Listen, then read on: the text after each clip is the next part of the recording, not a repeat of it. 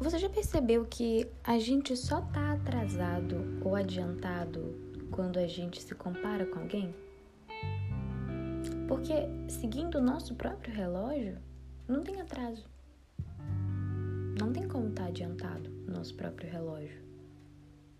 O tempo está correndo. E estão acontecendo as coisas no tempo que deve acontecer. O quão a gente acha que está atrasado ou adiantado é o quão a gente está se comparando com uma pessoa que está na frente ou atrás da gente.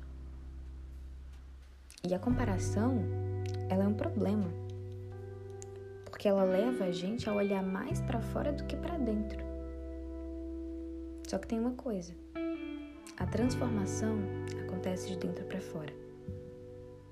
Então, antes da gente querer olhar para o outro, a gente tem que olhar pra gente.